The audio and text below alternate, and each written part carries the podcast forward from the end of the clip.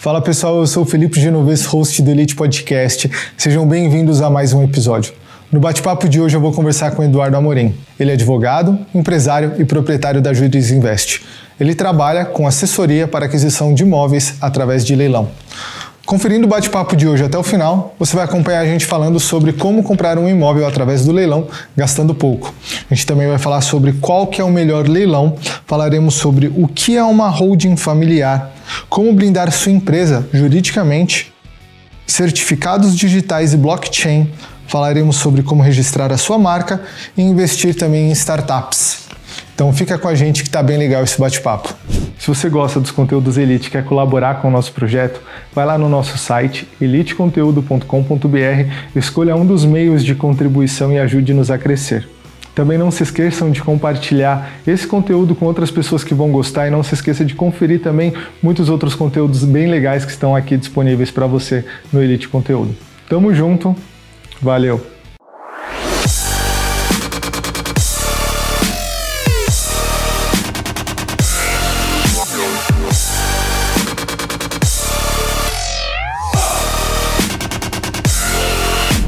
Entendo muito da área jurídica, de direito e tudo mais, mas pelo pouco que eu entendo, a Constituição Federal, por exemplo, que é a mãe das leis e tudo mais, ela já está atrasada em relação à tecnologia, é, trabalhos online, virtual, trabalho à distância, um monte de coisa, né? Então, você já está na frente. Eu acredito que as pessoas, os advogados que estão indo atrás dessa informação agora são, são os que vão sair na frente. É, é os que correram primeiro, eu acredito, é. nesse mundo de tecnologia. Sim, não hoje, né? Mas o advogado que já saiu correndo, eu vejo assim, eu fiz um, essa já é meu segundo MBA, eu fiz, comecei um MBA em 2019, fevereiro de 2019, que é marketing digital, empreendedorismo e gestão de negócios. Então foi o divisor de águas para mim. Imagina, um cara, eu sempre fui meio conservador, advogado que não tinha é, utilizo a tecnologia, a internet e tal, mas não dessa forma de você conectar pessoas. Né? quando eu entrei nesse MBA, eu disse, caramba, é um outro mundo que eu não tinha acesso. Não só eu, só eu, como muita gente. Então foi um divisor de águas. E de lá para cá não parei mais. E fiz esse, esse MBA que eu acho que hoje a tecnologia, né, o digital, não tem como voltar. E com a pandemia a gente vê que muitas áreas, alguns segmentos aí, especialmente uma transformação digital muito grande no judiciário, pelo simples fato das audiências serem online. Porque antigamente você precisava da pessoa, precisava estar presente, precisava intimar testemunha, todo mundo já está é, presente no mesmo local, hoje você consegue fazer as audiências com pessoas em São Paulo, advogado no Sul, é, uma testemunha é, em Brasília, então conectando todas as pessoas. Então foi um salto muito grande, né? É, nessa parte da tecnologia, Porém, a gente sabe que existe os entraves do próprio judiciário. O judiciário é o inimigo da sociedade não tem interesse que os processos caminhem ou andem mais rapidamente. Existem, é, isso eu estou falando na minha visão aqui, Tribunal de Justiça da Bahia. Tá? Sim, com certeza. Existem sim. grandes corporações, bancos, é, empresários, é, muita gente com interesse. Então, quanto a justiça puder ser retardada é, no seu andamento, para eles é melhor. Então, eles também não têm interesse em investir muito nessa parte de tecnologia. E a gente sabe que a tecnologia está aí, não volta atrás. E você tem robôs né, que conseguem fazer a função de três, quatro pessoas. Então é, é muito complexo, mas como você falou, né, voltando na, na nossa nosso papo inicial. Quem não se adequar, quem não sair nessa tecnologia aí pegar o caminho e sair andando, o cara vai ser engolido pelo mercado. Eu não digo nem ser engolido pelo concorrente, eu estou falando ser engolido pelo próprio mercado. Hoje eu tenho um cliente, por exemplo, que ele mora no Canadá, em Portugal, e eu atendo ele perfeitamente. O cara nunca disse, poxa, vai ficar difícil. Não. A gente marca a hora, estou na frente do computador, a gente bate papo como a gente está se falando aqui, e o que ele precisa, encaminho, ele acessa lá, ele olha, se precisa assinar qualquer documento, tem certificado digital, enfim, é, não tem como mais voltar atrás. Hoje em dia, essa questão de, aproveitando esse gancho que você falou do certificado digital, tem como não reconhecer firma, não precisar reconhecer firma estando em outro país ou mesmo assim precisa?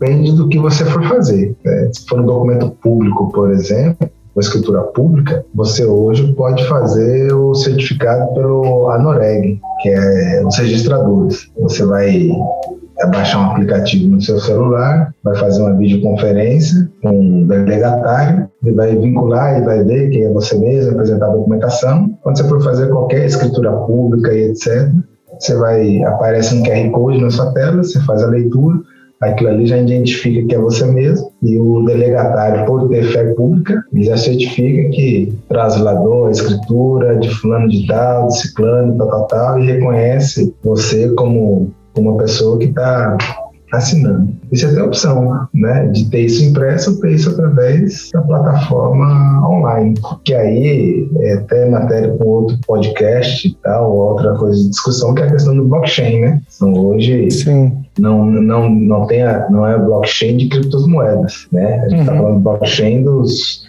smart contracts, ou seja, os contratos digitais aí que alguns cartórios, principalmente o cartório de registro de pessoas naturais, já vem né, explorando. Já teve um caso aqui no Brasil, acho que foi um casamento sócio como afetivo, não me recordo agora, que já foi feito no, na modalidade de blockchain. Então, você sabe que hoje é a, a gente volta a falar, é a tecnologia. E a questão do certificado digital já passa a ser um pouco mais complicado se você mora em outro, em outro país. O certificado digital ele precisa do seu comprovante de endereço, né? não pode declarar que você está fazendo certificado digital morando em outro país.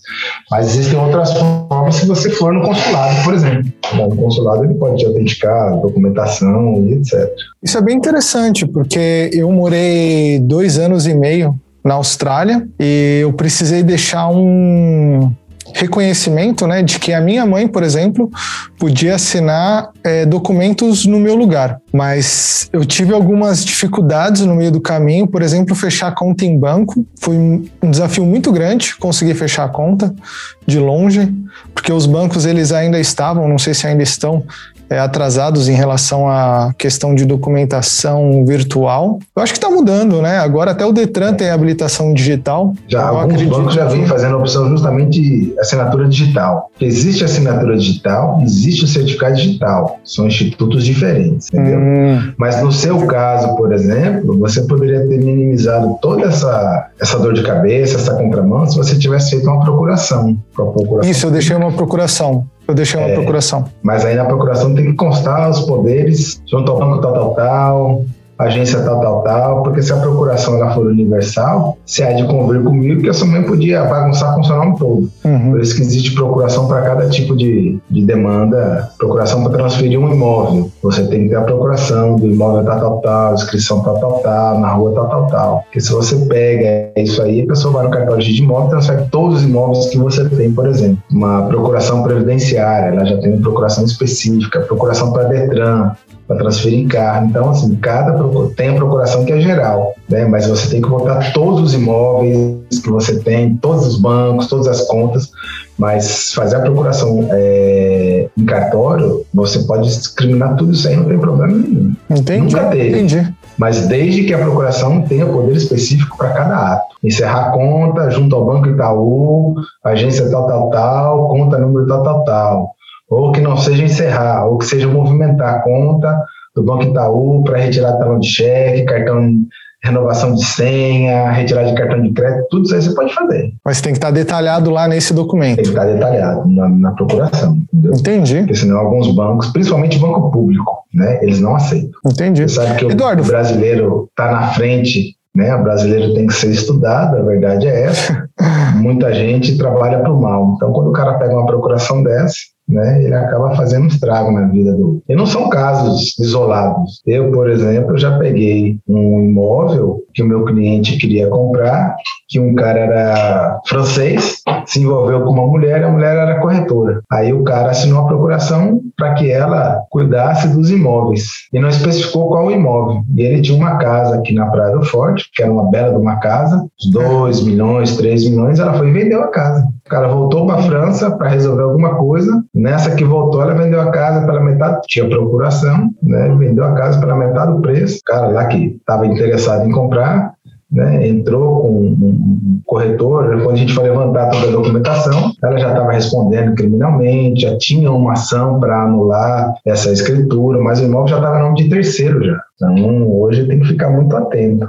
Né? Qualquer tipo de documento, onde envolve dinheiro, tem que ter, ficar atento, né? Tá sempre fazendo uma, uma, pesquisa detalhada, porque onde envolve dinheiro e ser humano, tem que ter os dois pés atrás. Os dois pés atrás. É engraçado que às vezes é, vem da onde você menos espera, né? Menos espera. A martelada. Vem da onde a gente menos espera, não. O ser humano, né? Eu hoje, com as cacetadas que a gente já tomou na vida, tanto pessoal quanto com a experiência, né? Eu já não, eu já não uso esse jargão, né? Que a cacetada vem de onde você espera. Se você tem as pessoas próximas de você, você tem que saber quem está próximo, porque às vezes a pessoa está próxima de você justamente para te dar essa martelada. Então, é melhor você ter é, menos pessoas contigo do que você ter muita gente, o cara só está estudando, só aproveitando a oportunidade para te dar essa martelada.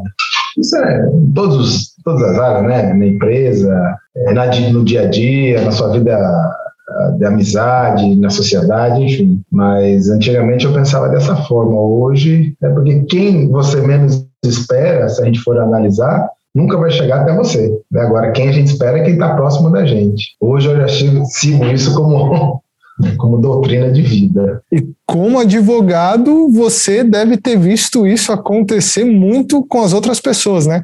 Porque você defende alguém, e se você defende é porque alguém foi lesado por alguém, por outro Exatamente. alguém, aliás. É.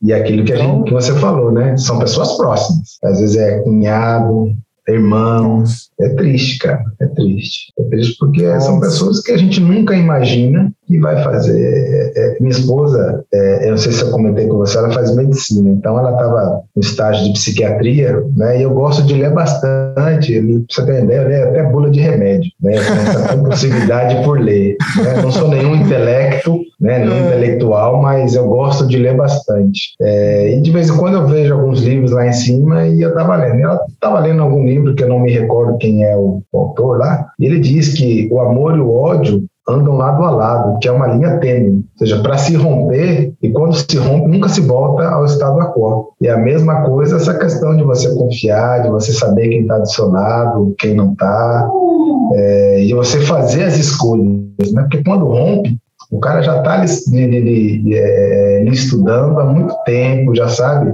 seus passos, já sabe onde que você quer ir, etc. E eu vi um dia eu não sei se foi no YouTube, onde é que foi que. Acho que foi o, aquele o Carvalhal que fala, né? Aquele careca. Não sei. Alexandre, Alexandre Carvalhal. Ah, o Karnal. Karnal, Karnal. Karnal. Ele fala, né? Você quer conhecer um amigo? Diga que você tá fudido, que você tá se separando e que você não tem dinheiro. Que você vai ver quem vai ficar próximo de você. Verdade. Quando você fala que você tá bem, que você tá ganhando dinheiro, aí, você tá cheio de gente. Quando você fala que você tá fudido, que você não tem. Tô até falando palavrão, você nem se pode. Não, vou. Tá... Estamos em tá casa lá, aqui. Você vai ver que muda totalmente a visão. E eu sou bem, hoje eu adotei bem por aí. Nunca falo o que eu estou fazendo, nunca falo o que eu vou fazer. E se eu tenho meus problemas também, eu não revelo para ninguém, né? Porque é, sou pouco, tenho poucas amizades que minha esposa sempre brinca comigo, ah, porque você não gosta muito de amizade. Eu falei, não é que eu não gosto. O dedo da mão tem cinco, cinco, uma mão tem cinco dedos, né? E às vezes de amizade não cabe dentro de uma mão. E amigo hoje para mim é pai e mãe dinheiro no bolso. Seu pai e sua mãe sabem que nunca vão te abandonar. Deus lá em cima também. Né? Enquanto você tem dinheiro no bolso, você está cercado de amigos. É isso mesmo, cara. Isso é uma verdade dura de engolir, mas é necessário você entender esse jogo, né? Porque senão você não, não vive a vida do jeito jeito que ela é. Você vive no país da, das maravilhas. Ali, das maravilhas, exatamente. É. exatamente. E o que eu digo, né, e sempre passo para os meus clientes, é que todo mundo acha que o advogado ele resolve o problema. Mas eu digo, o advogado ele não resolve o problema, ele minimiza o problema. E se você tem interesse de não ter nenhum problema, você tem que ter algo preventivo. Que no Brasil isso não existe. O brasileiro é aquele cara que deixa para a última hora não tem uma cultura americana, uma cultura europeia, em que ele faz algo preventivo. E muitos clientes que me contratam, que vêm até o escritório, etc., é, ele quer o quê? Ele quer pagar para ouvir aquilo que ele quer, não pagar para ouvir aquilo que é a verdade. Né? E quando você fala a verdade ou fala o que tem que fazer, muitos não aceitam e vão embora, que não tem problema, porque eu já cobrei minha consulta. Uhum. É, outros retornam e dizem, poxa, você tinha razão. E muitos dizem, poxa, Dário, é verdade. Eu nunca tinha pensado por esse lado, né? Fazer algo preventivo. Né? Eu estou falando em, em, todos os setores da nossa vida, mas em negócio, né, na parte jurídica, principalmente a parte empresarial, etc. Eu já trabalhei para duas startups que estavam decolando e tal. Eu sempre falava, Legal. cara, ó, vá por esse caminho. Cara, não, mas tem que, cara, vá por esse caminho. Não quero começar de cima. Tem que recuar, recue 3, 4 degraus para você subir 10 depois. O moleque na época tinha 19 anos, né? O pai largou na vida, o moleque correu, conseguiu se destacar, então fala longe de mim querer ser seu pai, eu quero lhe ensinar. Mas a experiência, as cacetadas que eu já tomei, os cabelos brancos que eu tenho, né? Agora tem 44 anos, mas é, minha esposa disse que eu tenho a fisionomia de 50, mas é a vida que, que me deu isso, eu digo, vá por tal caminho. Pô, o moleque tá, tá arrebentando. Aqui, agora, na Bahia, acho que ele já. A, a empresa que ele tem, que é de. É igual a, a Rap, né? A Rap. Ah, sei, de entrega de, de comida. É, moleque decolou, entendeu? Nossa, show. Eu comi os 5% lá, quando vender, tiro o que vale e tá beleza. Já, e aí, não teve nenhuma proposta ainda não? Ele, não, ainda do iFood, da Red Fernanda, quando tiver, vamos sentar para ver. Quero ver. Na minha, quando tiver a rodada, meus 5% eu já vendo. Opa! E olha que é, é um puta investimento, cara. É, é, qual é o nome? É startup, né? Startup. É, essas empresas de tecnologia, né? É, hoje criou moda. O cara, ah, startup e tal, virou modinha, entendeu? Uhum. Mas assim, eu já tive envolvido já nesse, nesse, nesse cenário, nesse, com essas pessoas, mas você tem que levar a sério. Porque tem gente que às vezes quer só é, é, fazer a rodada, pegar o dinheiro né, e não gastar, entendeu? Realmente na empresa, né? Tem até uma ideia, uma ideia legal, mas não põe em prática. Aí o cara recebe dinheiro, sai gastando, compra carro, entendeu? Compra Mac, compra iPhone 12, compra não investem realmente na ideia. E a gente sabe que ninguém ganha dinheiro da noite pro dia. Pra caramba, cara, é difícil, dinheiro, viu? É, o dinheiro só vem antes no dicionário do trabalho. A gente tem que trabalhar para primeiro ganhar o dinheiro. E assim, quando você vê que aquele cara que tem sangue no olho mesmo, não, eu vou, vou conseguir, vou conseguir, vou, às vezes o cara, não, esse não tem tanta oportunidade. Mas tem muito cara que hoje já tomou umas cacetadas e já sabe, né? Onde bota o dinheiro, onde não bota. Experiência, né, cara? O que você falou, é vivência pra caramba. Tudo que vem fácil, vai fácil. Né? Quem é investidor, quem é o cara que tem a grana, o cara não tem 5, 10 milhões porque o Papai do Céu desceu aqui e botou na mão dele. é, é verdade. Teve a vivência, o cara já tomou várias, teve várias quedas, e ele olha para você e já faz a leitura. Pô, esse cara não quer nada. Né? Esse cara quer vir com é, uma conversa bonita, levar meu dinheiro, mas não vai colocar nada. Agora, quando ele olha você no olho e percebe que o cara realmente quer trabalhar, que a ideia dele vale, etc. Porque o cara, quando é investidor, ele não quer botar a mão na massa, ele quer botar o dinheiro e quer ter o retorno dele. Aí esse moleque não, o moleque ele mesmo começava, ele, ele mesmo tinha motinha, começou, aí ele passou a ver e falou, porra, cara, as pessoas pedem para eu fazer o serviço, eu não estou conseguindo dar conta. Hum. Eu vou pedir pro meu amigo fazer com a moto dele, né? Vou cobrar 20, dou 10 para ele e fico com 10. Ele foi fazendo, foi, foi fazendo, fazendo, fazendo na cidade, foi crescendo, crescendo, crescendo. Ele disse não, ele começou a fazer uma planilha de Excel e já não estava mais linha de frente. Ele não já botava o cara. Os caras ligavam no celular dele, ele ajeitava um, ajeitava outro, ia fazendo. Ele disse, porra, aí foi aprimorando o negócio. Isso ele contando, eu não estava com ele nessa época. Ele contando aí, achou um cara, o cara é meio programador, foi fazendo é, o, o site, foi fazendo o sistema, e ele foi crescendo, crescendo, crescendo. Hoje o cara tá aí em umas 10, 12 cidades da Bahia. Caramba, bicho. É um roxo. Qual que é a cor dele?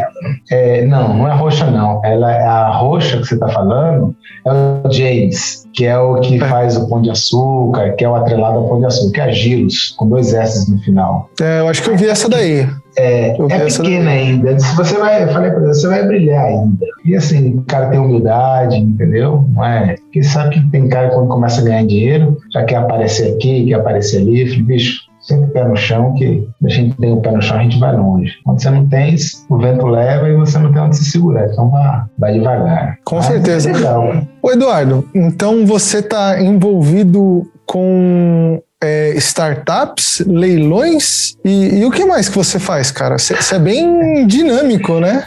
Cara, eu só eu digo que eu tenho sangue empreendedor, empreendedor na veia. Eu não paro. É, nessa pandemia aí ainda, a gente falando de tecnologia, me fez despertar mais uma, um outro braço do escritório, que por conta da startup também leva a gente à propriedade intelectual, a registro de marcas, etc. E aí eu também já venho trabalhando, já criando esse novo projeto, que é registrar aqui, que é a empresa onde vai ser uma plataforma que você já faz a busca da marca que você quer registrar, do domínio BR que você quer comprar, no Instagram, se já existe a disponibilidade do nome que você tem, porque o maior empreendedor é aquele que sai do fundo do quintal. Né, que tem aquela ideia e começa a trabalhar em casa. E a gente sabe que isso é aquele que vai se desenvolver, mas infelizmente, por falta de instrução, poucos procuram, até mesmo o Sebrae. Não sabe que o Sebrae é gratuito. Você não paga para ter uma, uma consultoria do Sebrae. Em todo estado tem um Sebrae. Né? Se você entrar na internet, digitar Sebrae, você faz seu cadastro. Eu, inclusive, já fiz vários cursos pelo Sebrae. Então, o cara começa pela porta dos fundos, né? fazendo até propaganda, mexendo na porta dos fundos, mas não tem nenhum é, Porque ele primeiro cria o negócio, né, cria a marca é, e começa a botar em prática. Mas ele esquece de verificar se alguém já tem essa marca, se já existe essa marca ligada à área em que ele está atuando, por exemplo, a área de comida. É, sei lá, vou dar um exemplo da Coca-Cola. O cara vai criar um refrigerante, ele vai botar o nome Coca-Cola. Ele diz, ah, mas a marca Coca-Cola já existe, mas eu quero criar a Coca-Cola branca. É, ele sabe que já existe uma marca Coca-Cola, mas mesmo assim, às vezes, às vezes ele ainda insiste em uma marca ou ele acha uma marca bonita que tem a ver, que tem a identidade do produto dele e começa a desenvolver. Quando começa a ganhar forma, começa a ganhar volume a mercadoria, o produto ou serviço, ele resolve abrir empresa, né, seu CNPJ,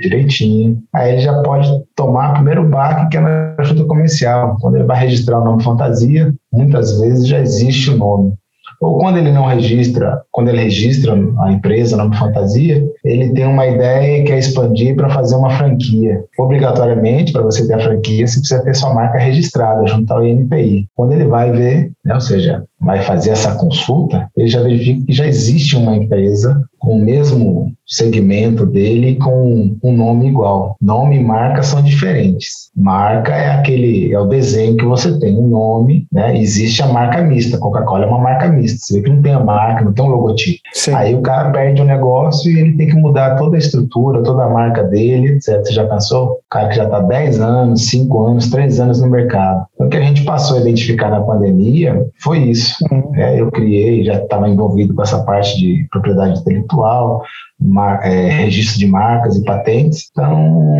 um dia de manhã eu pegava 100 empresas é, no Instagram. Dessas 100 empresas que eu achava que tinha um nome legal, fazia consulta, nenhuma tinha registro no MP. Caramba, cara. Se eu peguei, numa semana que eu fiz essa, essa prospecção, foi em torno de umas 500 empresas. Se cinco empresas tinham registro no MP, foram. Ô, Aí. Eduardo, mas assim, cara, o nome fantasia, quando eu coloco lá no, no meu CNPJ, quando eu abro a empresa, não pertence a mim aquele nome? Eu não entendi. Não. O nome fantasia na junta comercial é da sua empresa. Tá. Mas, por exemplo, a junta comercial, cada estado tem uma junta comercial. Aqui na Bahia é JUSEB, São Paulo é JUSESP. Então, se você abre uma empresa aí na junta comercial de São Paulo, eu posso abrir aqui com a mesma razão social, com o mesmo nome fantasia, perdão, entendeu? Entendi. Porém, não significa dizer que pelo fato de você ter o nome fantasia na junta comercial do Estado, já tem a reserva na, no INPI, que é a sua marca, que são institutos diferentes. Então você precisa começar. Eu sempre digo que o trabalho é o inverso. Primeiro você cria nome, cria identidade, faz a pesquisa, faz o registro para depois você botar em prática. Que o pessoal de marketing fala que é o MVP, né? Ou seja, é produto viável, o, menor produto. O mínimo viável, valor viável. Mínimo valor viável, uma coisa assim. Isso, Porque você tem que fazer os testes AB e tal, ver qual a identidade do seu produto, qual o tipo de público, persona e tal. Tudo você já está envolvido dentro de um pacote só. Aí o cara vai fazendo a pizza no final, no fundo de casa, deu certo, a pizza é boa, ele começa a fazer, fazer, fazer, fazer, fazer, criar um nome legal. Quando ele vai ver lá na frente, ele já não pode explorar. E assim, eu tenho cinco ou seis clientes que têm, tem, tem o produto, mas não tem mais a marca, né? Porque a marca já existe. Já tinha sido marca registrada há 10 anos atrás por outra empresa. E, assim, o cara tem um bom produto, falei, e agora? O que, que, que, que a gente vai fazer? É, eu digo, cara, é se reinventar a pandemia veio aí, você vai botar desculpa na pandemia. Você vai pegar o seu nome, mudar a sua marca, né, o logotipo não, mas o nome, e mudar. Então os caras usaram, pegaram o gancho da pandemia, disseram, oh, com a pandemia, com o novo normal, a empresa tal, tal, tal, agora passará a ser, passar a essa, que a gente desenvolver mais outros produtos, etc. E os caras pegaram e estão vendendo até mais. É um produto. Que legal. Que, é. Aí o cara, pô, David é advogado, você também. Eu falei, cara, a gente tem que ter a sacada e caminhar de mãos dadas. Com certeza. É, eu nunca olho o cliente pelo lado do dinheiro. Eu acho que se o cara vem me procurar tal, já parte da confiança. E a confiança para você é, conquistar é com o tempo. Né? E uma das coisas mais gratificantes que eu tenho é do cliente dizer, poxa, Dário, obrigado, cara, pô, você me ajudou, né? O cliente que você fez um trabalho três, quatro anos atrás, ele volta e ainda lhe procura, né? Quer fazer outros trabalhos. Então, acho que isso que que é legal. E você perguntou se eu estou envolvida. A startup lá atrás, hoje já não tem mais, mais tanto envolvimento, é, mas vira e mexe aparece algumas outras coisas aqui, para a gente dar orientação, para a gente fazer contrato entre sócios, né? Até mesmo registro da marca. É, eu só não faço a parte de software, que isso aí eu não tenho muito domínio. Desenho industrial também não é minha parte. Também nunca apareceu, mas quando aparece, eu conheço alguns advogados que eu direciono para eles. E a gente não pode parar, né? Eu acho não. que o advogado de hoje, ele já não é o advogado de 10 anos atrás. O advogado de hoje, ele é empreendedor. O advogado de 10 anos atrás, ele podia ficar dentro do escritório 15 anos atrás, do escritório, de terno e gravata, sentado esperando o cliente chegar. Hoje a gente tem que né, buscar o cliente e assim, desenvolver outras ferramentas. E se a gente ficar só no escritório de advocacia, na minha concepção, tem grandes bancas no Brasil que conseguem sobreviver e muitos advogados também, mas eu penso diferente. É, eu já olho com outro cenário, até que alguém me prove o contrário, de que o judiciário ele vai ter a sua falência. Não estou falando a, não estou falando a falência financeira, mas estou falando a própria falência em que não se consegue mais depender do judiciário para se resolver algumas ações. Como se fosse uma bolha, é, né? Exato. Você tem se explorado muito hoje a questão da mediação, né? Fugir do tribunal, da justiça, procurando as conciliações, para que se chegue a um resultado onde é, você perde um pouco e a parte perde um pouco. Ou que se no próprio contrato em que as empresas fazem, as partes fazem, já coloque a Câmara de Arbitragem como órgão regulador. Se tiver qualquer disputa, não vai para o judiciário, vai para a arbitragem. Né? Logicamente que tem que analisar o tipo de contrato, porque são câmeras caras, né? para você manter uma, um processo desse que deixa de ser um processo que existe uma disputa. E então eu olhando por esse lado, já por esse visualizando 10 anos luz à frente, eu já pensei, não quero depender somente, não boa, quero boa. depender somente da advocacia. Então eu vim criando outros braços da experiência mesmo que eu venho trazendo do escritório, que foi daí onde eu tive uma experiência muito boa quando eu vim de São Paulo, aqui para Bahia, é, e advoguei muito tempo em contratos é, bancários. E desses contratos bancários, muitos eram de financiamento imobiliário. E me deu essa sacada onde em 2016, final de 2016 para 2017, eu tive a sacada de criar a Juros Invest, que é a empresa hoje que a gente tem foco em leilões é, de imóveis. A gente presta toda a consultoria, assessoria é, para as arrematações em leilões de imóveis. É algo que muita gente ainda tem medo, acha que leilão é bicho de sete cabeças, que leilão de imóveis é enrolado, que o cara arremata e não compra. E assim, o mercado hoje, pelo menos aqui para mim, vem crescendo bastante. E é algo que eu não dependo do judiciário diretamente. Eu tenho vários braços dentro da Juris Invest que eu posso trabalhar, não precisa do judiciário para nada. Quando você fala que está crescendo, você fala que é o número de interessados nesse tipo interessados. de. Ah, entendi. Entendi. Pessoas que te procuram para você poder auxiliar elas na aquisição do, do imóvel de leilão. Exato. Entendi. Eu comecei, é, eu comecei, não, eu comecei só fazendo essa consultoria, hoje já tomou outra proporção. Hoje as pessoas vêm procurar a gente para regularizar o imóvel dele, que ele comprou 10 anos atrás, é, que era imóvel de leilão judicial, mas que não, nunca foi para mim, só tinha posse. Né? Entrou no imóvel, mas nunca regularizou a parte de escritura nem nada. Outras pessoas, uhum. pela experiência que a gente já tem na parte imobiliária, também vêm procurar para a gente poder regularizar imóveis que o pai comprou e não sabe nem se tem registro. A gente tem experiência também de, de duas empresas que já nos contrataram para fazer a, a, que a gente chama que é a régua de cobrança. Ou seja, a empresa vende o terreno, o cara não paga, a gente faz toda a parte de cobrança, até consolidação e entrega da documentação para ir para leilão. Vai desenvolvendo dentro de uma outra empresa outros nichos de mercado, que é no caso da Jules Invest, entendeu? Cara, que legal isso daí, hein, bicho? Que história que você tem também, viu? Mas é de 7, 8 horas da manhã até 10, 11 horas da noite, cara, numa virada só. Uma loucura, correria só, né?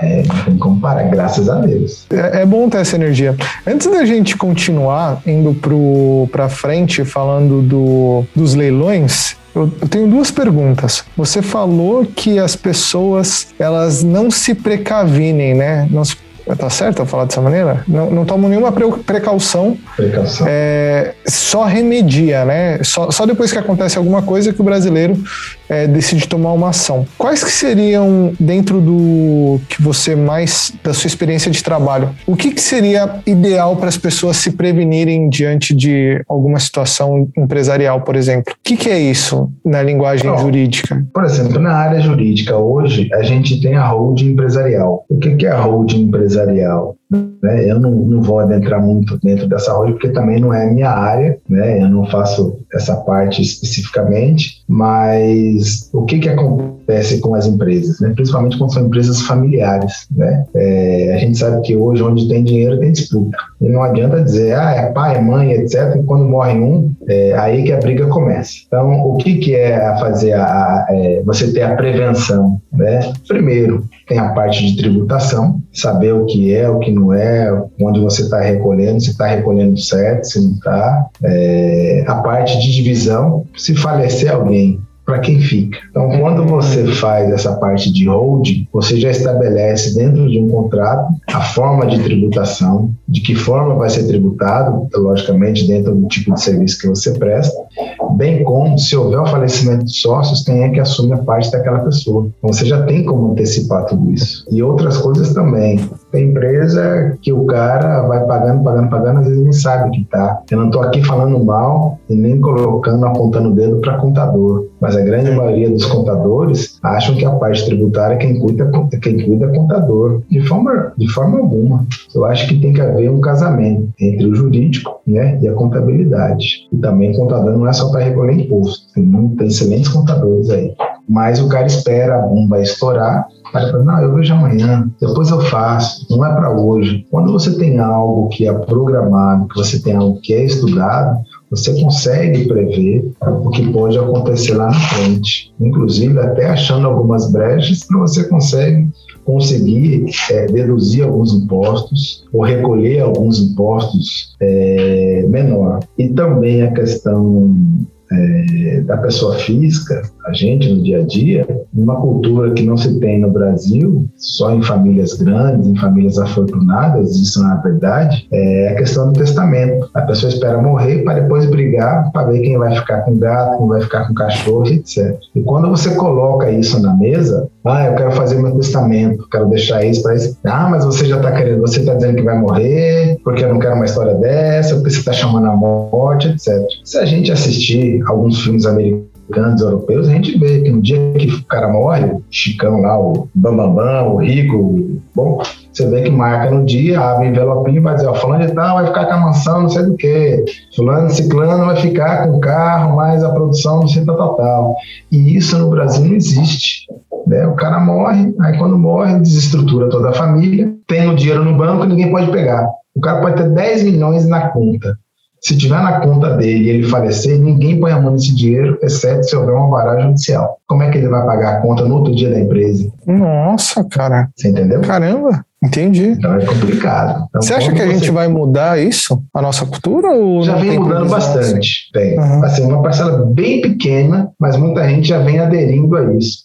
Porque hoje também você pode fazer a holding familiar. O que é a holding familiar? Estabelece a mesma coisa. Eu tenho meu patrimônio como pessoa física, Eduardo, vou criar uma holding familiar. Quando eu falecer, eu já sei para quem vai ficar isso, quem vai administrar aquilo, aquele outro. Você hum. pode fazer essa reserva já, pode fazer também a escritura, pode fazer a doação dos seus imóveis, pode fazer uso frutos, tem que tomar cuidado primeiro com a tributação, e segundo, se você não tem uma visão, se vai vender, se vai negociar etc. É, a pessoa deve, primeiramente, contratar um profissional que esteja habilitado e que conheça para ver, porque se você fizer uma escritura de doação e for para um menor, você não pode revogar essa escritura depois, você só pode revogar se for na justiça, você tem que demonstrar que você precisa vender um imóvel, então é complicado. Então tem muitas pessoas aí que, ah, eu sei fazer isso, sei fazer aquilo, mas às vezes faz um estrago na vida do cara era melhor ter deixado como estava. Esse profissional é o advogado. É o, advogado. É o Eduardo, no, por exemplo. Não, eu porque tá. não faço essa parte de holding, ah, tá. mas é um advogado. Entendi. Entendi, um advogado Olha, especializado isso, nisso daí. É, Entendi. Com a holding você pode desenvolver outros outros benefícios também, a questão da própria tributação, imposto de renda etc. Eu sei um pouco por cima, porque eu acabo me deparando em algumas situações quando os clientes é, vêm me buscar através de seus investidores Nada, porque eu tenho determinada, tenho três, quatro imóveis, quero formar uma carteira e o meu patrimônio é tudo pessoa física. Eu digo, pô, você está pagando 27,5%, sendo que você podia ter até mesmo uma empresa, né, uma patrimonial, por exemplo, e a sua tributação ser bem menor.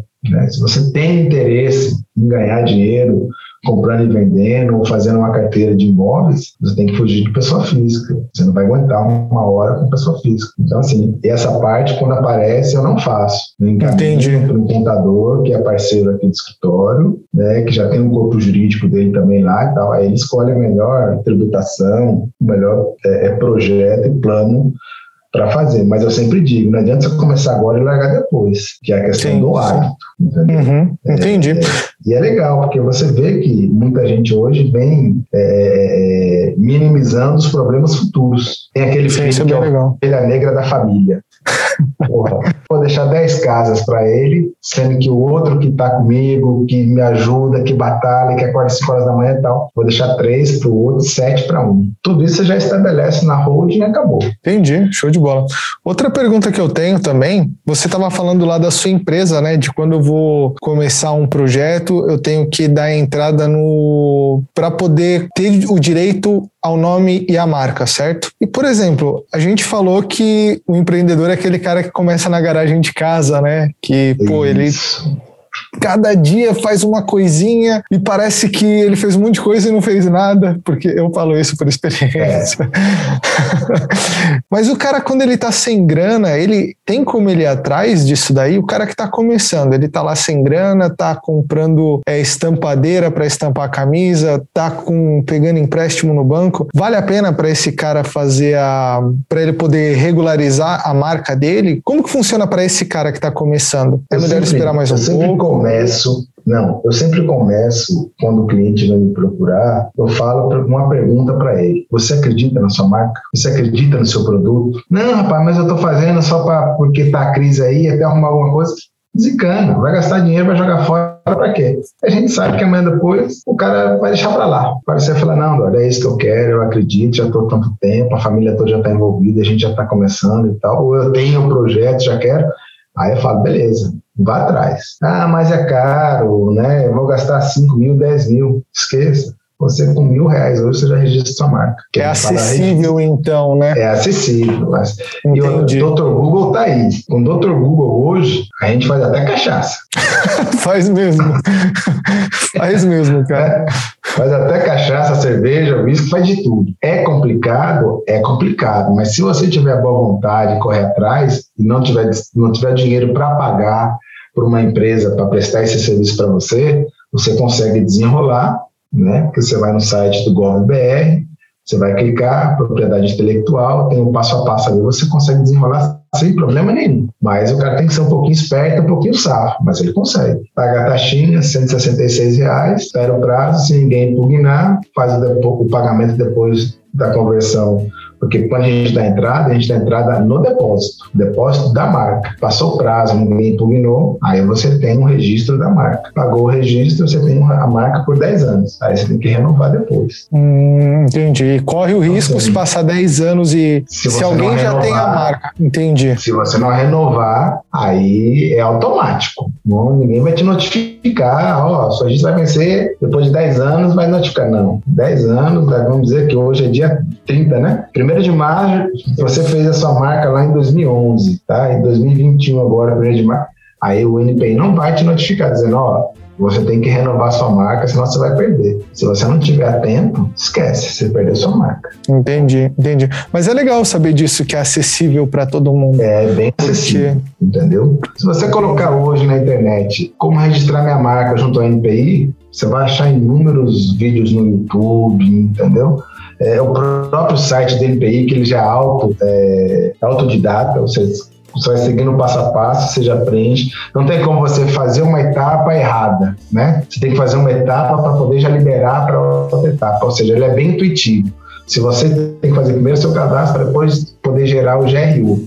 Não adianta você querer gerar, gerar o GRU sem ter seu cadastro. Aí você paga. Depois que você pagar o GRU, com a senha que você tem, você vai entrar no sistema com a sua senha, informar o número de RU. Aí ele vai lhe perguntar o que você quer fazer. Registrar a marca. Aí você é bom você ter um, um, um, um pouquinho de conhecimento, que ele vai perguntar se sua marca é mista, se você quer re registrar se a marca for mista, que é o exemplo da Coca-Cola, que eu lhe dei, da Nike, que eu lhe dei, é, ou se você quer registrar somente o nome ou a marca. Mas sim, é bem tranquilo. Você, com os videozinhos do YouTube, umas pesquisas, o cara consegue fazer tranquilo. Show de bola, show de bola.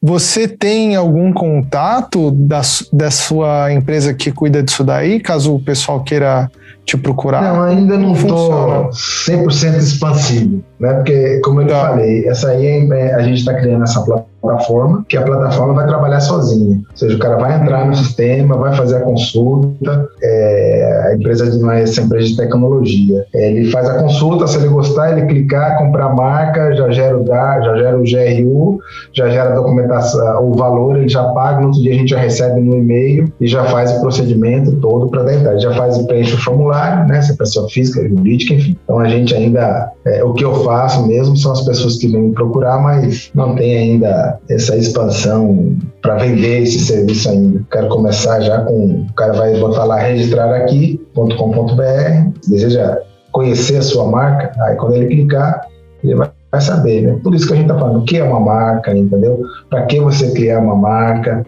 Aí eu te faço uma pergunta agora. Se você vai comprar uma camisa ou o cara te chama para ser sócio, Felipe, você quer ser meu sócio numa empresa de camisa? O cara que já tem o R na frente da marca ou aquele que não tem? Qual você aposta mais? É verdade. É verdade. A mesma coisa serve então pro, por exemplo, aquele menino lá que fez da, da, startup. Se eu vou fazer uma rodada com a startup, então já tem que estar registrado, já tem que ter tudo isso resolvido, né? Para poder, pô, Que, Nenhum investidor que é vai querer investir. que não é preço, não tem nem registro ainda. Por quê? Exatamente. Para você ter uma, para você criar startup, buscar investimento, né, é, buscar o mercado, a gente já tem que começar dessa forma. Primeiro, você pergunta se acredita na sua marca, se acredita no seu produto, beleza, faça. Por quê? Porque se você começa, a gente está falando um universo que não é um universo pequeno, mas se o vizinho já vê que a sua marca é uma marca legal e ele já tem inveja de você, a gente não sabe o que ele está tá pretendendo. Você já pensou? Ontem, ontem não. Quarta-feira atendi uma empresa que ele me falou: ah, a gente mudou o nome agora, vai ser nome tal, tal, é as, as iniciais e clean, que é lavagem de carro a seco e estofado. Eu disse: ó, eu falei para a pessoa, eu ainda nem fiz a sua consulta, mas já tenho certeza que tem um nome igual ao seu. Ele, como assim? Eu falei, porque esse nome é um nome forte, é um nome de impacto. Cara, porra, você tem certeza? Falei, quando a gente abriu, batata, já tinha. Aí ele, cara, eu já mandei rodar os uniformes com esse nome. Eu disse, então você liga amanhã cedo, pede para suspender, a gente só inverteu uma letra, entendeu? Ah, Por exemplo, era AB, né? Eu tirei B, do final, botei na frente, fiz a consulta e não tem. Mas, pô, vai ter que mexer com papel, material gráfico e tal. Falei, tá vendo o prejuízo que você levou? Putz, Se já tivesse feita a consulta. Caramba, complicado. Que, é, por quê? Porque já tem a ideia de abrir uhum. uma franquia. Aí eu trocando uma ideia, conversando com um colega meu, eu falei, pô, vou pedir para fulano de procurar. Ele tem a ideia de fazer a franquia para abrir shopping para lavar o carro. Aí ele disse, já ia começar e você ia gastar uma puta de uma grana, que você não ia conseguir para frente. Poxa, vamos falar de, de leilão agora? Sua especialidade? Vamos, vamos. vamos lá. Mais ou menos. Por onde... Né?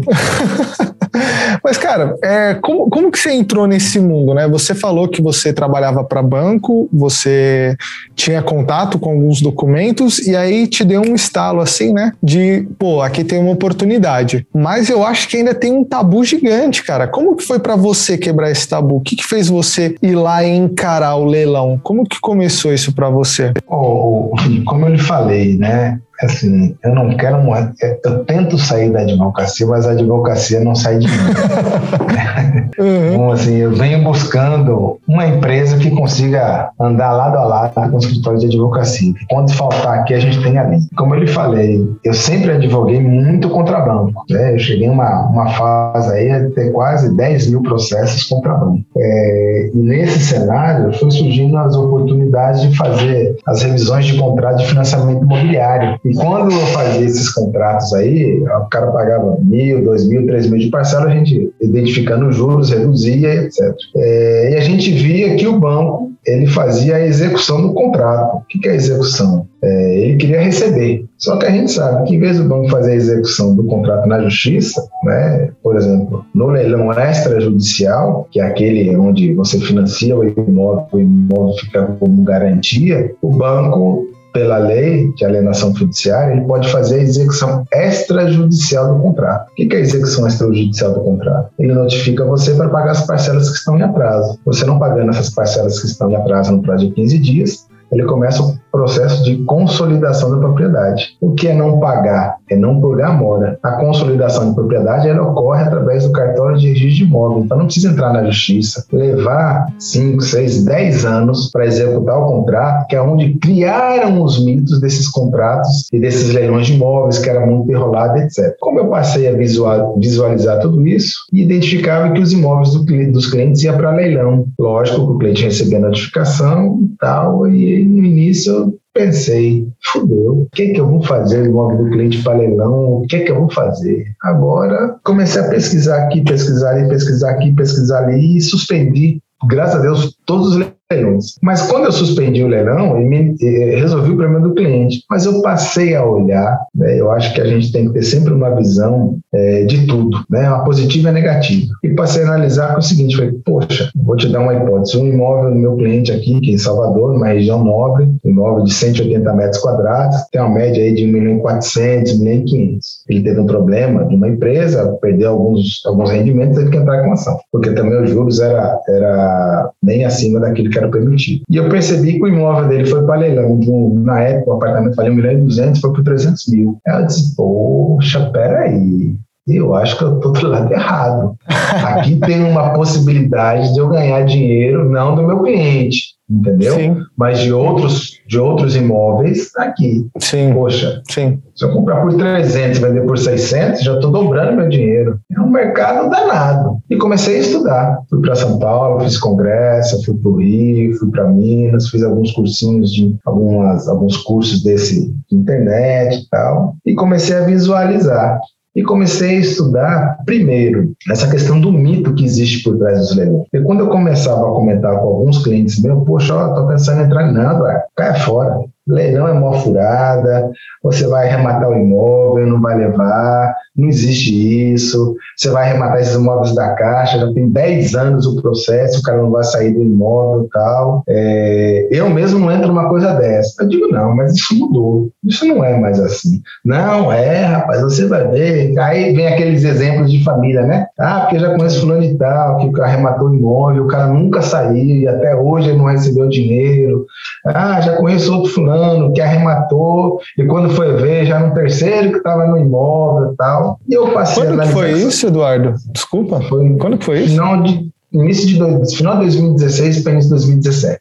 Essas histórias, você acha que elas eram verdadeiras? Você acha que houve alguma negligência do, da pessoa que, que tomou esse prejuízo, entre aspas? Por que, que você acha que tem essas histórias? Não, é, é, existe história e história. Né? Eu acho que isso era uma história, era um fato, é, era, era verdade, porque muita gente se aventura no leilão sem conhecer. Uhum. Então o cara acha que porque a Caixa, estou falando dos, nesse caso desses dois ou três, eram imóveis da Caixa. Que porque a Caixa está vendendo o imóvel, a Caixa vai entregar o imóvel pronto, embaladinho dentro de uma caixa, né, de papelão, bonitinha, tal, e você vai pegar a chave e já vai entrar no imóvel. A Caixa hum. coloca no edital imóvel ocupado. A pessoa acha que quando compra, não tem é, a instrução né, e o conhecimento de saber que a responsabilidade de retirada do imóvel, da, da do ex-mutuário é de quem está arrematando. Em algumas situações existem processos judiciais, né, que existe a revisão do contrato, é, aonde a pessoa está discutindo o contrato, então muitas vezes tem até uma liminar na mão,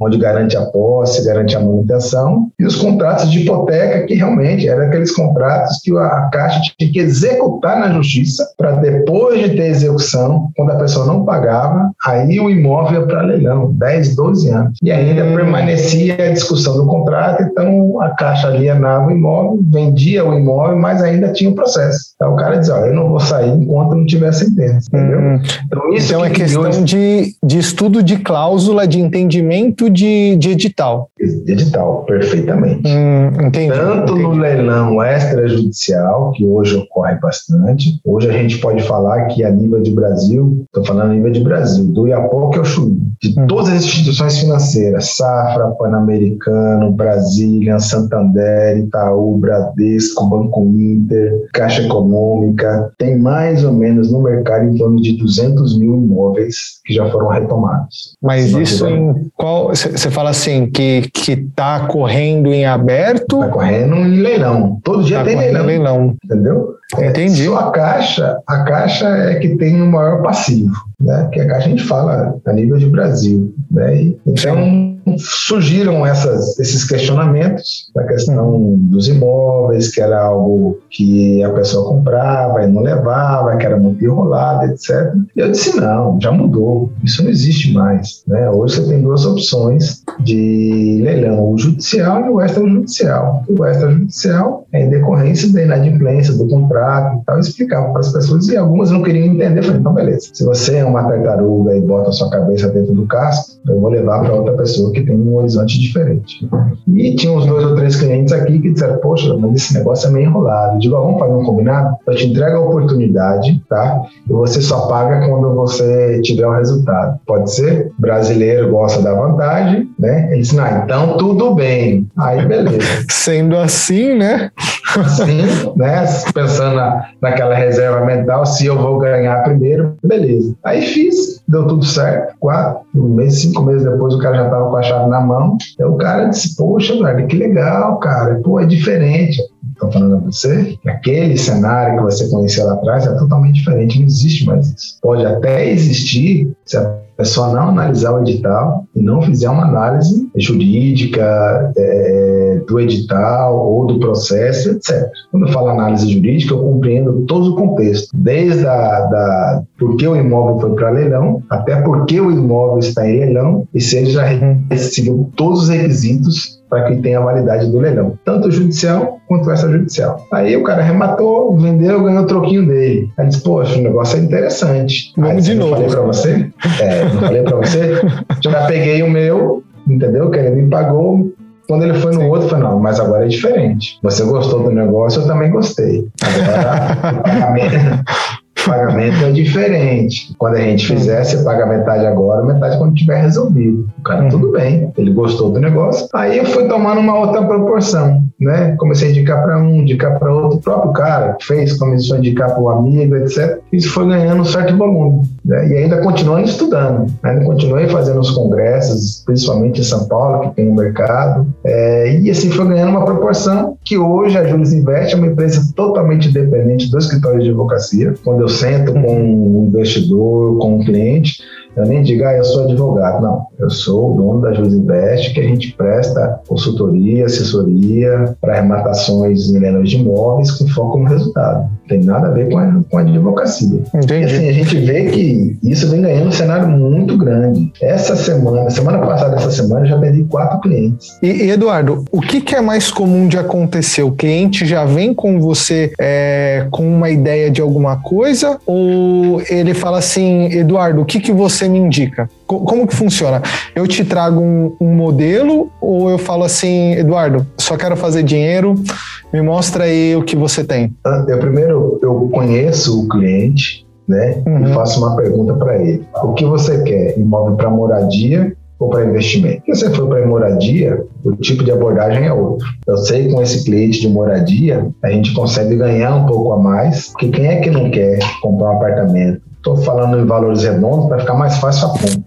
Quem é que não quer um apartamento de um milhão para pagar 600, 700 mil, se for para moradia? Eu quero, ganhar 300 mil né, e ter os 300 mil para fazer a reforma do imóvel dos sonhos e ter um apartamento de um milhão. Todo mundo quer. Ah, mas dá dor de cabeça. Você não vai se preocupar com dor de cabeça. Quem vai se preocupar com dor de cabeça é a Juris Invest. Pode ficar tranquilo. Ah, tá. Então é, é a parte chata, vocês que conta. A gente resolve tudo. A gente resolve entendi. entrega a chave na mão, entendeu? Quando, entendi, eu, quando entendi. o cliente, o investidor, aí vem esses questionamentos que você me falou. Eu preciso entender qual é o produto que ele quer. Se ele quer um produto comercial, se é um produto residencial, ou se ele quer ganhar dinheiro. Eduardo, eu tô com 100 mil, 200 mil e eu quero ganhar dinheiro, quero fazer gerar meu dinheiro. Bom, aí entrega as oportunidades ele vai analisar, essa eu quero, essa eu não quero, poxa, essa é legal, essa não é. E quando é aquele cara que é o mais conservador, né, que ele fala, ah, eu só quero imóvel de classe A, B, eu só quero imóvel de classe CD, que é um imóvel de renda mais baixa, que você consegue girar mais, um valor menor. E em cima disso a gente faz análise, né, primeiro identifica a oportunidade dos imóveis. Hoje a gente tem cadastro de 183 leiloeiros a nível de Brasil, a gente não tem cadastro nos melhores leiloeiros, que tem também nos menores leiloeiros, que não tem aquele, aquele jargão,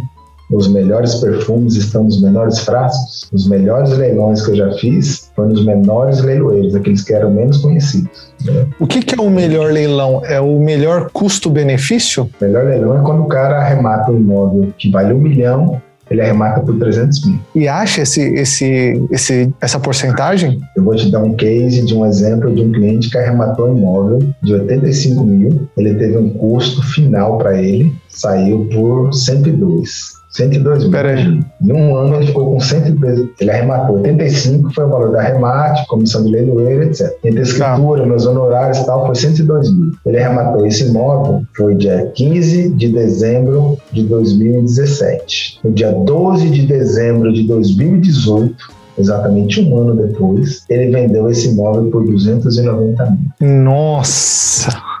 Quase é três vezes. Ah, Eduardo, é mentira, isso não existe. Eu não preciso lhe provar. Te dou o número da matrícula, você puxa no cartório e vai ver se é, verdade ou mentira. Você falando isso, me surge algumas dúvidas. Quando eu compro esse imóvel por 102 mil, ele provavelmente, às vezes, ele vai precisar de alguma reforma, às vezes não. E quando eu vendo para outra pessoa que pagou 290, tem algum problema ser de leilão? Porque, por exemplo, assim, carro, dificilmente alguém compra um carro de alguém que comprou o carro no leilão sabendo que veio de leilão, né? Você tem algum entendimento de como funciona a venda depois que eu que normal. eu comprei? Como, normal? Normal. Inclusive, essa pessoa que comprou o imóvel, outras, ah, porque esse imóvel é de leilão, né? Eu disse sim, é de leilão. Ela é, mas se é de leilão, eu falo, quanto vale um imóvel desse? 330. Você está comprando por 290. Ah. Compra por 330, então. É diferente do Tá todo mundo feliz, né? No final das contas. Entendeu? É, é diferente do carro. O carro, às vezes, é um cara que não pagou, o banco foi tomou, o cara judiou do carro, o carro já foi batido. O imóvel não, o imóvel está ali, o imóvel é tangível, você pode ver, você pode abrir a porta, você pode fechar, ninguém pode levar o imóvel. Então, assim, o que a gente é, é protegido contra a inflação, né? você vê a inflação está aí, o imóvel está aumentando. Quem tem os contratos corrigidos pelo IGPM de aluguel está tá nadando em braçada. 32% tá. de correção. Nossa. Né? Lógico, corre o risco de sofrer uma ação, prejuízo mas que o cara faça, beleza, nem para mim nem para você, vamos botar 10%, você teve uma inflação de 5%, você deve estar ganhando ter um, um, lucro real de 5% ainda. Onde é que você consegue isso? Você Entendi. Assim, é, é, o que alguns clientes vêm olhando e vêm despertando é justamente isso. Poxa, Eduardo, bolsa é legal, é legal. Já ganhei muito dinheiro, já continuo ganhando muito dinheiro, continuo, mas me despertou um outro, uma outra pupila um outro diamante, um mercado assim ainda não lapidado, que é o leilão de imóveis. Tem muita gente fazendo, entendeu? Você vê, é, você vê no Google e tal. Eu, eu digo, eu não sou melhor do que ninguém, apenas faço o meu trabalho mas da forma em que eu venho desenvolvendo, eu posso dizer que eu sou uma boutique. Por que a boutique? Porque eu vou fazer tudo pro cara. O cara acaba não se preocupando com nada. Eu já tenho meu despachante que vai tirar o DAD, que vai no cartório, entendeu? Eu já tenho a minha estagiária que vai ligar, pro, vai ficar no pé do, do, do leiloeiro, vai ficar no pé do banco. Eu entrego um produto pro cara que o cara vai dizer, ó, você só vai ter o trabalho de ir no banco, fazer a transferência, se você conseguir, dependendo do limite, do seu smartphone, do seu conforto de sua casa, você vai pagar para o leiloeiro mais nada. Nem o trabalho de assinar a escritura hoje ele tem mais, que eu posso fazer pela internet. Que é aquele que a gente estava falando lá no começo. Exatamente. Qual é o trabalho que ele tem? Nenhum. Ele só vai ter o trabalho de colher os frutos que ele já ganhou, que ele, que ele poder vender. Show de bola. Eduardo. Mas é, é fácil, não é fácil, não existe nenhuma facilidade. Ah, lógico que não.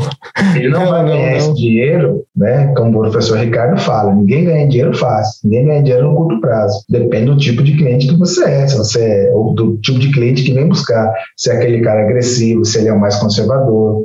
Mas o mínimo aí que para você ter um bom retorno, oito meses, um ano. Entendi. Estou falando para compra e venda. A locação é diferente. Mas para compra e venda, o cara consegue muitas vezes aí 70%, 80% do valor que ele investiu. E ainda Nossa, tem bastante. outros, é, outras coisas e, a, a, que faz parte da, da assessoria, da consultoria, que muita gente não sabe. Todo o custo que você tem de reforma, de leiloeiro, de TV, de escritura, do, dos honorários que ele paga aqui para o escritório, você vai abater do seu ganho de capital. Entendeu? Ah, no, no, lucro que você vai ter no futuro. Sim. Isso, exatamente. Entendi. E o cara muitas Entendi. vezes, por exemplo, um cliente meu, quando ele ganhou essa grana, ele, poxa, eu falei, não, não se preocupe não. Tudo isso você vai incluir do ganho que você vai ter, você vai abater. Ah, mas não pode. Eu falei, pode, pode fazer. Se der qualquer problema, você pode me falar que eu pago multa que você tiver na receita, etc. E Eduardo, quer dizer então que assim, mesmo a gente falou lá que tem o extrajudicial e o outro é o? Judicial. Judicial. Um é, é. quando a pessoa fez um financiamento de um carro, por exemplo, ela deu o imóvel como garantia e a pessoa faltou com as parcelas do veículo, por exemplo. É, na verdade ele não financiou o carro, ele financiou o próprio imóvel, o imóvel fica como garantia. Entendi. Ou ele tem uma empresa e o banco vai liberar um dinheiro para ele, mas quer um, uma garantia real. Aí Entendi. a garantia real é o imóvel. Aí fica o imóvel, você não paga, né? Né? Antigamente era o contrato de hipoteca, o banco hoje não trabalha mais com hipoteca e trabalha somente só se for aquele gerente, seu amigo, seu amigão mesmo, seu parceiro, que ele bota isso aí. No contrário, hoje é tudo alienação. E o judicial é aquele onde, por exemplo, o judicial pode ser dívida de condomínio, pode ser um cheque que você deu, você, diga, segura eh, na figura da palavra. Cheque que a pessoa dá e não paga, executa seu, o patrimônio que você tem, ele vai responder pela sua dívida, né? Existem algumas Entendi. exceções, no caso, que é quando o imóvel é considerado como bem de família, que esse é empenhorado. Mas em outros casos, o imóvel vai responder, ele vai para leilão e vai pelo valor da dívida.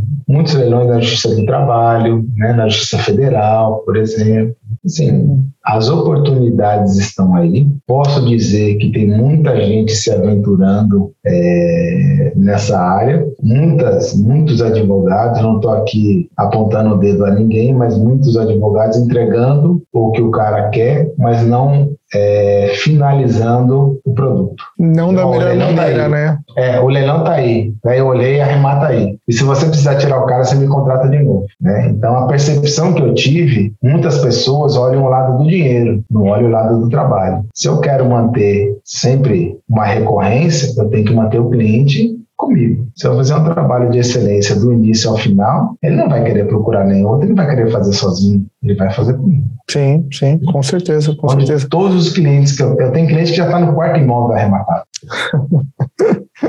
e não vai parar tão cedo, né, cara? Eu, eu não ia parar, pelo menos. Eu não ia parar. A oportunidade está aí para você investir. Sim, com certeza.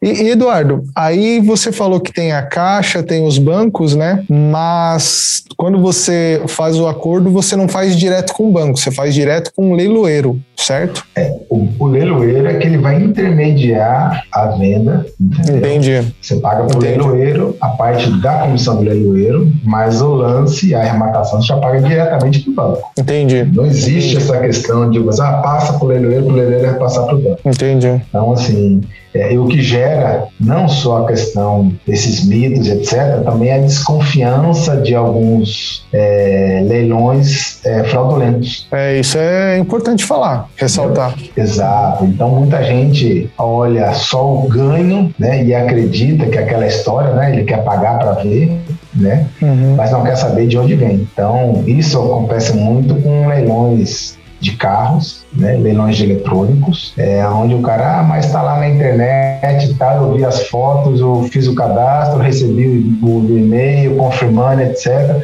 Dei o lance, o cara me mandou o boleto, eu vou pagar. É, hoje tem diversas formas de você saber se aquele leiloeiro existe ou se não existe. Uma, o leiloeiro, exemplo, para ser leiloeiro, você precisa ter o registro na junta comercial de cada estado. Obrigatoriamente no site de cada junta comercial tem os leiloeiros que são habilitados. Você está com dúvida? Bote na internet como consultar um leiloeiro. Ele vai te dar informação. Ah, mas por exemplo, tem o Superbridge. Superbridge é empresas que querem vender entrega para ele. É uma empresa que faz intermediação. Quando ele vai fazer um leilão judicial, ele cadastra o leiloeiro, como ele às vezes ele não tem a plataforma dele, ou o site dele é pequeno, ele contrata a Superbridge, que a Superbridge tem assim uma extensão imensa com o marketplace e ele faz todo o trabalho. Mas quando você faz a arrematação, a ata e recibo de arrematação vai sair em nome do leiloeiro, não vai sair em cima da Superbridge. Então muita gente hoje acredita em qualquer coisa que vê na internet. Ficou na Nossa, dúvida? muita gente, né, cara? É, muita, muita, muita, muita. Principalmente quando é carro. Por eu estar envolvido nessa parte de leilão e tal. Hoje nem tanto, mas o ano passado, né, como os caras ficaram muito tempo em casa, principalmente os bandidos, ficaram criando ferramentas para aplicar golpe. Então, assim, numa semana era dois, três clientes que diziam, poxa, Eduardo,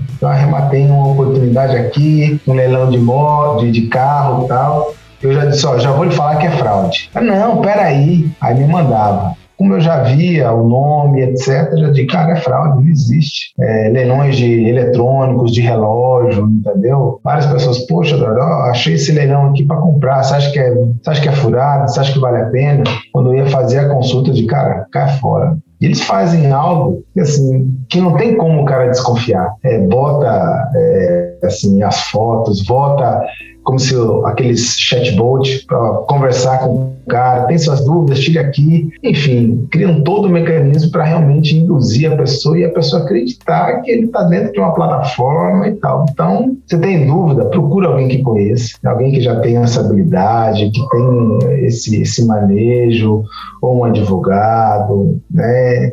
Mas não saia fazendo cadastro de tudo qualquer site, né? não saia fazendo cadastro mandando seus documentos se você desconfiar de alguma coisa, porque alguns sites, além de ser fraudulento, ele também pode ter é, obter a cópia dos seus documentos mais depois sair abrindo conta, enfim, você pode ter uma dor de cabeça. Explorando o cartão, maior. com Exato. certeza. Eduardo, é, uma dúvida que eu tenho aqui, quando eu quero fazer um. Estou interessado agora, eu acompanhei esse bate-papo aqui, estou interessado em participar da aquisição de um imóvel através do leilão, mas eu não tenho muita grana, ou eu tenho nenhuma grana. Eu consigo fazer financiamento com o banco? Como funciona para quem não Consegue. tem grana ou não tem jeito? Consegue. Tem que ter o dinheiro ali à vista. Inicialmente, né, para quem não tem grana e pretende entrar com quer entrar no leilão, eu sempre digo que às vezes o dinheiro não é o maior empecilho. O maior empecilho é a força de vontade. É, você não consegue fazer as arrematações se for primeiro e segundo leilão, tá? Mas quando é a venda direta, ou seja, o imóvel já pertence ao patrimônio do banco, o banco coloca as condições que ele quiser. Ele pode até dar o imóvel se ele quiser, porque o imóvel já é dele. Nesses casos, por exemplo, vou lhe dar um exemplo da Caixa Econômica, tá? Depois eu falo dos outros, dos outros bancos privados e também do Banco do Brasil. A Caixa, se você vai comprar imóvel na venda direta, você dá 5% sobre o valor do imóvel e pode financiar 95%. Logicamente. 5% do, do valor do leilão, valor, não é do valor do imóvel de não mercado. é do valor do imóvel, o valor da arrematação. Ah, tá. Perdão, Entendi. Corrigir, o valor da arrematação. Se o imóvel vale 200, você vai arrematar por 100, você vai dar 5 mil de entrada e pode financiar os 95. Logicamente que você tem que ter a sua renda que comporte o financiamento dos 95. Como é a Caixa Econômica Federal, quando está na venda direta, você não paga 5% de leiloeiro. E dependendo do valor do imóvel, você também não vai pagar a escritura para fazer o registro. Você só vai pagar o registro do ITV. É, quando é um imóvel é, de banco privado, Itaú, Santander, Bradesco, ele vai colocar as condições que ele estabelece no contrato dele, que o imóvel já é dele. Então, muitas vezes, você dá 20% de entrada né, e pode financiar o restante. Entendi. É, leilões judiciais, você também. Poxa, eu não tenho todo o dinheiro, mas eu quero comprar. Olhar primeiramente o edital, se permite o lance parcelado. Se permite o lance parcelado, você pode dar 20% ou 25%, depende de cada cada edital, e o restante você parcela até em 30 vezes. Logicamente que, lembrando, que o pagamento à vista ele se sobressai sobre o lance que for parcelado. Hum, entendi. Então, então tem prioridade, preferência para pagamento à vista. Sempre é o pagamento à vista. Agora, no privado, não no Banco Santander, Banco Bradesco, ele quer vender, independente se vai ser financiado ou não, mas no leilão judicial, a prioridade é para o pagamento à vista. Então, a desculpa, o cara, poxa, mas eu não tenho todo o dinheiro. Mas se você tem um pouco de dinheiro né, ou você tem duas, três pessoas. É, eu tenho um cliente que ele começou com 40 mil e financiou. Vendeu o imóvel, o cara quitou, ele pegou parte dos. quitou o financiamento, que sobrou ele pegou para ele. Aí de 40 ele passou a ter 70. E assim ele foi aumentando, aumentando, aumentando. Hoje, brincando, ele tem capital próprio, porque ele começou com 40, hoje ele já tem uns 300, 350 mil. Caramba, assim. bicho. E se eu financiei lá naqueles 30 meses que você deu como exemplo, e eu quero comprar outro imóvel no leilão, eu posso ou eu tenho que quitar aquela dívida Não, antes? Você vai comprar quantos imóveis você quiser. Lembrando que o imóvel em leilão, quando ele está alienado, ou seja, quando você parcela, ele só vai ter a baixa né? Ou seja, o imóvel só vai ter, só é seu, vamos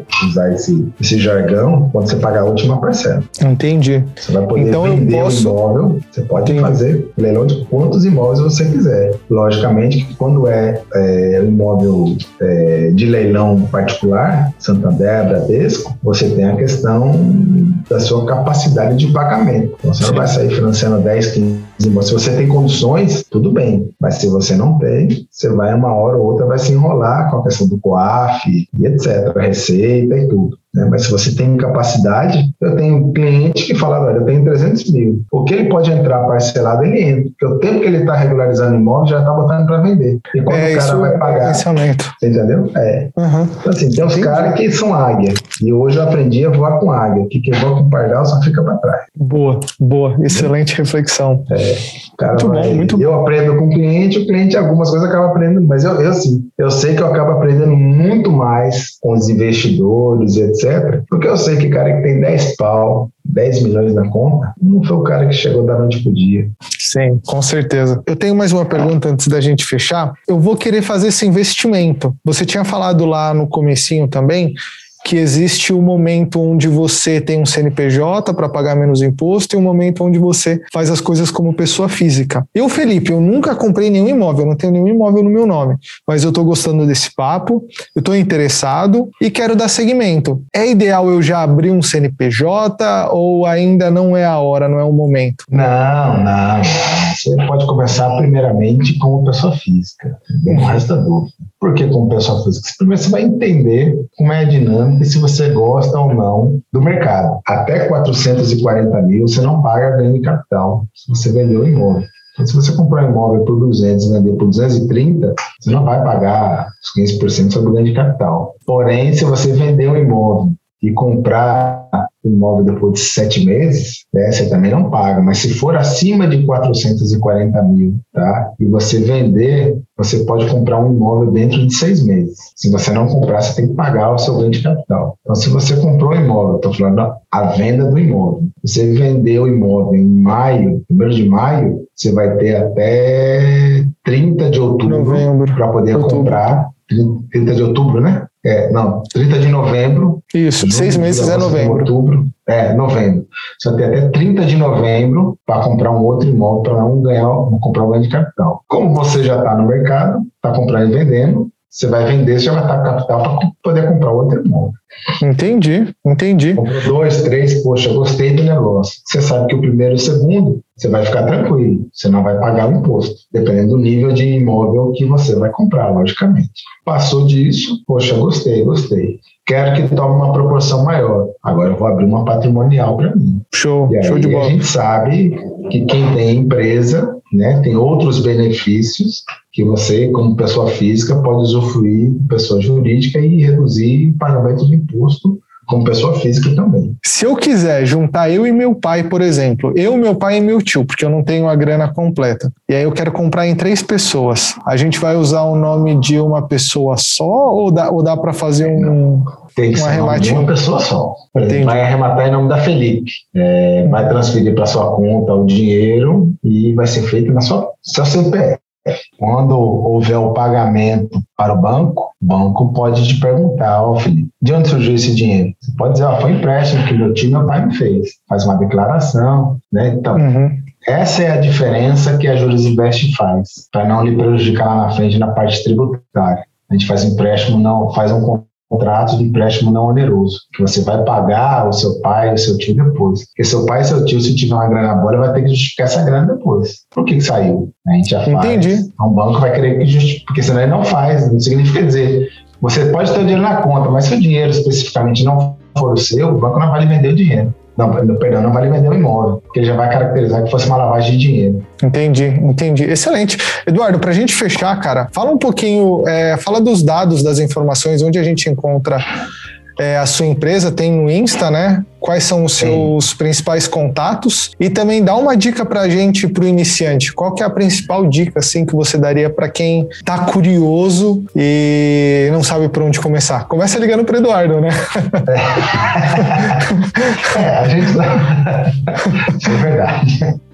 A gente está nas mídias sociais, né? É arroba que é o Instagram. O site é julisinvest.adv.br. É, ali tem todos os nossos contatos, então não precisa passar telefone celular nem nada, tem e-mail, tem tudo. E assim, uma dica que eu dou para quem quer investir né, ou comprar o próprio imóvel para moradia, é, primeiro, saber que nada é da noite para o dia. Tá? O cara, eu vou te dar um exemplo para sintetizar isso. O cara faz um consórcio e acha que ele vai ter o consórcio que amanhã ele já pega o carro. O imóvel de leilão é a mesma coisa. Né? Você não compra hoje, exceto se o imóvel estiver desocupado, que é mínimo. Isso aí, de cada 100, de cada mil imóveis, dois estão desocupados, o restante está ocupado. Então você sabe que não vai pagar hoje, para já ter o imóvel amanhã. Então, o que eu digo é planejamento. Tenha um planejamento. É para investimento, é para investimento. Então, você sabe que no mínimo seis meses, um ano para ganho é, do imóvel que você vai arrematar. É para moradia? Se programe. Você não vai comprar um imóvel hoje para já morar amanhã. Então, tem uma reserva né, para que você possa se manter, ou um imóvel alugado que você já esteja, um imóvel próprio, se você estiver procurando um imóvel maior, e assim, e procurar as informações né, do imóvel que você quer, das características, aonde se localiza o imóvel, né, e não acreditar em tudo que está no papel, né, é, assim, é sair, ir para a rua e ver se o imóvel fica numa boa localidade, se ele é nascente, se ele é poente, né? Algumas informações que às vezes não, tá, não estão no edital, que a gente busca na matrícula do imóvel, e ter qualquer dúvida ou assim, tá inseguro, por um profissional especializado, né, que não precisa ser necessariamente advogado, tem excelentes corretores também que sabem muito mais do que muitos advogados, né, que ele vai te dar o direcionamento da parte imobiliária. E a parte jurídica, eu aconselho sempre a procurar um advogado ou uma empresa especializada que faz esse trabalho. E depois arrematar, pegar a chave e partir para o abraço. Excelente, Eduardo, muito obrigado. Cara, foi um prazerzão trocar esse, essa ideia com você. Eu tô saindo com muito mais informação, tô, tô saindo outra pessoa dessa conversa, cara. É, é muito bom estar cercado de pessoas com conhecimento desse, ter esse tipo de conversa também, porque clareia muito a nossa cabeça. A gente, por exemplo, eu me formei como engenheiro civil, eu fui para a Austrália, trabalho hoje com logística, estou criando conteúdo digital. Então tem alguns tipos de informação que, cara, passa batido por mim, eu não tenho conhecimento. E acredito que muitas das pessoas que, que vão acompanhar a gente, que estão acompanhando a gente, também escutou assim, igual, igual os seus amigos falaram para você lá no passado? Sim. Ah, não, isso é furada, é cilada. Então é bom a gente ter essa clareza e ter alguém com propriedade para trazer essa informação para a gente, para a gente poder abrir a cabeça um pouquinho mais e tomar de melhores decisões, né? Porque Sim. às vezes a gente não toma a melhor decisão porque a gente não sabe qual é a melhor decisão. Exato. Obrigado, é Eduardo. Bom, é sempre bom ouvir antes de falar. Ouça, reflita, analise, depois você dá a sua opinião. Eu aprendi isso na advocacia. É, escute, reflita, analise e com a maturidade, né, com a experiência e etc., a gente acaba tendo o que fazer de melhor. E não parar. Sempre estar tá lendo, sempre estudando. E a gente está aqui para ajudar. Eu acho que o conhecimento é infinito. A gente buscando um pouco aqui, um pouco ali, um pouco ali a gente vai longe. E Com certeza. Disponível aí para a gente poder ajudar e agregar, a gente está aí. Muito obrigado. Estou à disposição. Quem agradece a oportunidade de poder transmitir um pouco que eu sei, sou eu qualquer outro convite que surgir, que for para a gente ajudar e, assim, transmitir o conhecimento, isso é legal. Amanhã depois, poxa, ó, fulano de tal me ajudou, eu não sabia que era isso, pude fazer aquilo, etc. É legal. Eu me sinto feliz com isso. Ah, com certeza, cara. Obrigado. Obrigado mesmo.